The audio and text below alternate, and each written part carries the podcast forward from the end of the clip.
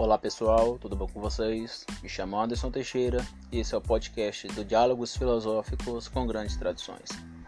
Fique conosco que iremos pensar juntos.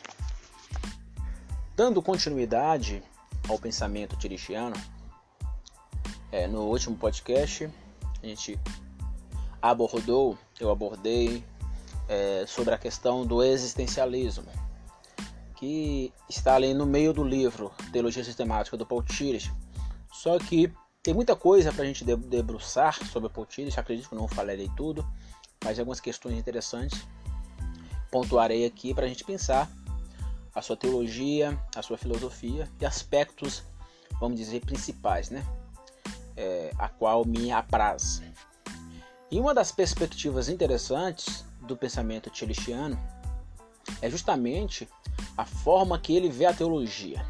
Segundo Paul Tillich, Existem dois modos de fazer teologia a partir de uma perspectiva científica. Primeiro modo é o metafísico, segundo modo é o empírico. Então, existe um modo empírico e um modo metafísico. Só que temos que tentar definir o que é esses termos dentro da perspectiva filosófica. Isso é, como a filosofia identifica os termos empirismo e metafísica, para a gente tentar aí fazer uma aplicação do método stilichiano sobre a abordagem científica da teologia. Bom, empirismo.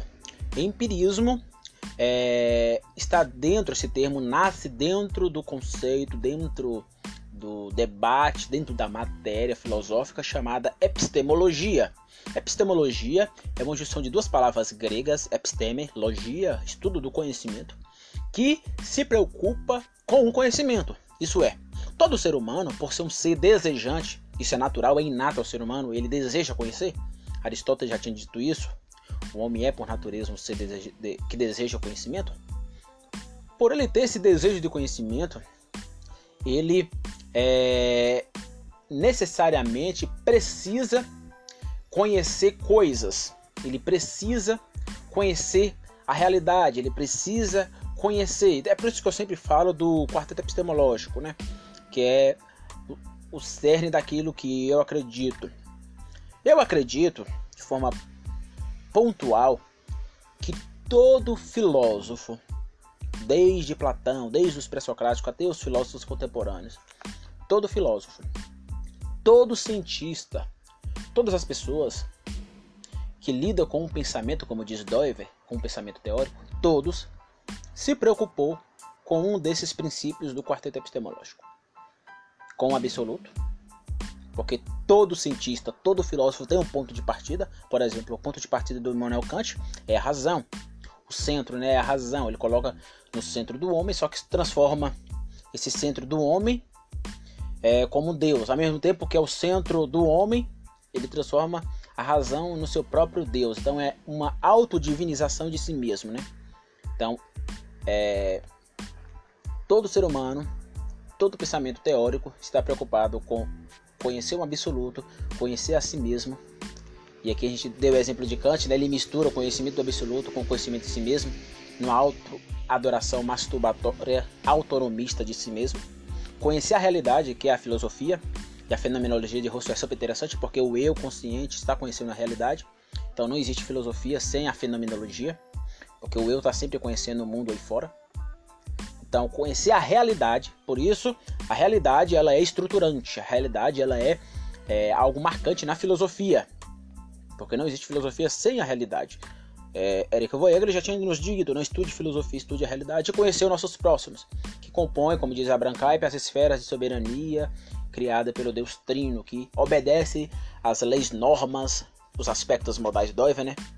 que foram criados pelo Deus Trino, que dança na sua diversidade e unidade, e vice-versa. Porque Deus é isso. O Deus Trino é unidade e diversidade. Anderson, é possível provar o Deus Trino? Bom, teologicamente eu posso pegar textos implícitos. Não existe trindade implícita na Bíblia. Não existe. É, a Trindade, como uma questão implícita, nasce na patrística. Então ela é, é oriunda da patrística, a doutrina, o dogma da Trindade. Mas eu posso sim ver de forma implícita os textos bíblicos que pode é, linkar a uma ideia de trindade. Então isso não é. Mas o ponto de partida é: trindade é uma formulação da patrística. Isso é irrefutável. Me perdoe os fundamentalistas aqui. Bom, dito isso, dentro do conhecimento da realidade, que é o terceiro princípio do quarteto epistemológico, o eu consciente, que tem uma intuição intuitiva do mundo, ele conhece a realidade e a partir dessa realidade ele passa a conhecer os objetos que estão aí no mundo. Dentro da filosofia que se preocupa por essa realidade, dentro da filosofia que se preocupa por essa realidade, é, há uma matéria dentro da filosofia chamada epistemologia. A epistemologia nasce de um embate entre racionalistas e empiristas. E quais são os dois principais pensadores que fez esse embate? Na minha opinião, isso está claro, né? Mas esses dois pensadores vão iniciar o debate epistemológico, que é Platão e Aristóteles. Então, Platão acreditava no mundo da reminiscência, né? Que nós somos seres vindo do mundo ideal, que existe um mundo ideal. Aqui não confundimos com céu ou com transcendência. Não levemos Platão a, a uma perspectiva judaica cristã. Não é nada disso, apesar de ter religião nos gregos, mas não é nada de cultura judaica cristã.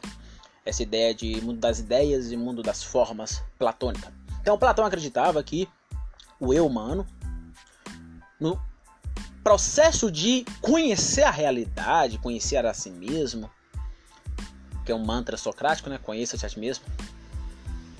A relação do, do, segundo e do terceiro princípio do quarteto epistemológico. Nesse processo de conhecer a realidade, o homem está apenas lembrando, porque já está nele. É inato, é inatista. Então, o racionalismo inatista platônico vai dizer: eu só estou lembrando. Por isso que Sócrates, é, e Sócrates é o discipulador de Platão, né? Por isso que ele diz que, usando a metáfora da sua mãe, que era uma parteira, ele disse que o papel do filósofo é parar as ideias que estão nas pessoas. Então ele usava o método socrático que a gente conhece e fazia é, questionamentos que as pessoas pensavam e as ideias iam fluindo.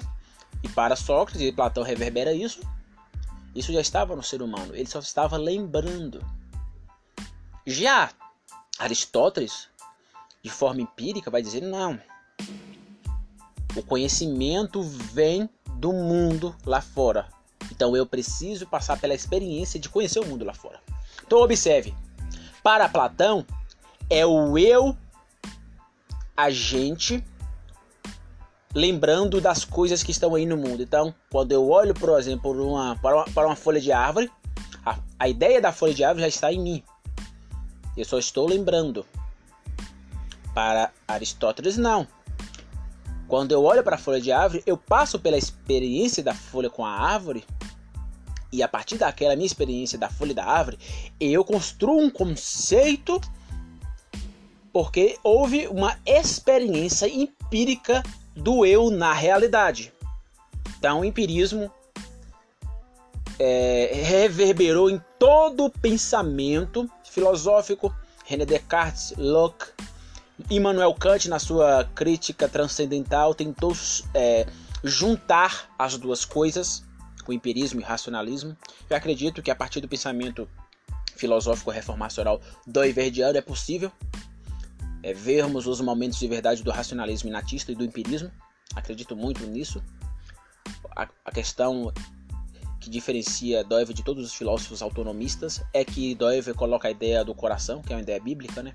Velho testamentária e neotestamentária, a ideia do coração como centro supratemporal do ser humano. Isso é o ponto central e isso está em Pascal, está em Calvino, está no próprio Kierkegaard, está em muitos filósofos existencialistas. É claro que os filósofos existencialistas não acreditam nessa dimensão religiosa do ser humano, no sentido que Doiver emprega, Calvino, o próprio Pascal, etc. Mas é, isso é super interessante, porque para esses pensadores, tanto racionalistas quanto, quanto empiristas, acabavam absolutizando o aspecto modal da razão em detrimento dos outros aspectos. Mas dito isso, o empirismo é isso, eu preciso da experiência. E onde o empirismo tem momentos de verdade? Na ciência. quando eu estou pensando teoricamente, quando usando o conceito do Iverdiano, né? Eu, Anderson, a partir do aspecto modal lógico, vou olhar para a sociedade de Vitória da Conquista e olhar para a conquista de forma totalizante. Eu recorto a dimensão social e penso Vitória da Conquista a partir da sociologia, eu preciso do método empírico.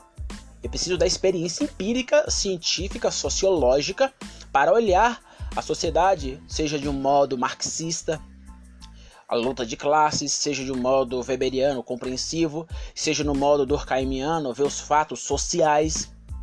Então, observe que eu preciso da empiria, da empiria, do empirismo para pensarmos é, de forma autoempírica experiencial. Então a experiência é um marco na ciência, o empirismo, né? E a metafísica? O que é a metafísica?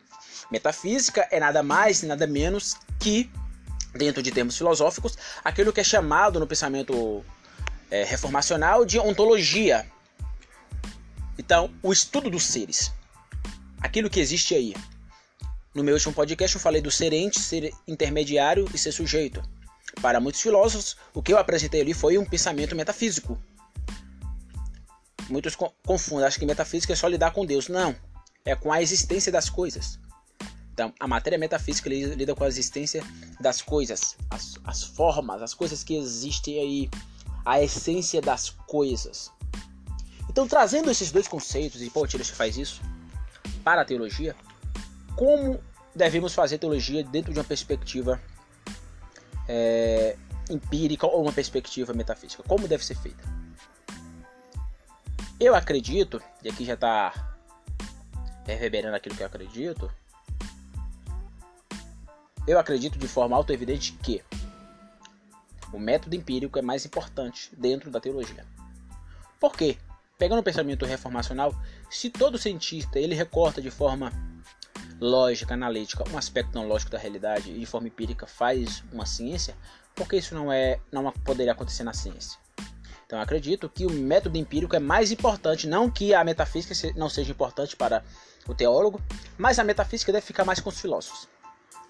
É claro que dentro do recorte metafísico existe a ideia do pensar o Deus, aí entra a teologia, claro, né? Claro, isso é auto-evidente. Mas a metafísica fica com os filósofos. Porque a falar de metafísica é falar de outros dois conceitos, ontologia e epistemologia também, né? Que entra o empirismo que a gente acabou de falar. Então, falar de metafísica é falar, é por isso que eu chamo o pensamento de Hermann Doive de um pensamento, uma metafísica ontológica geral, epistemológica da realidade. Ou seja, com termos quase xingamentos, né? Mas é isso.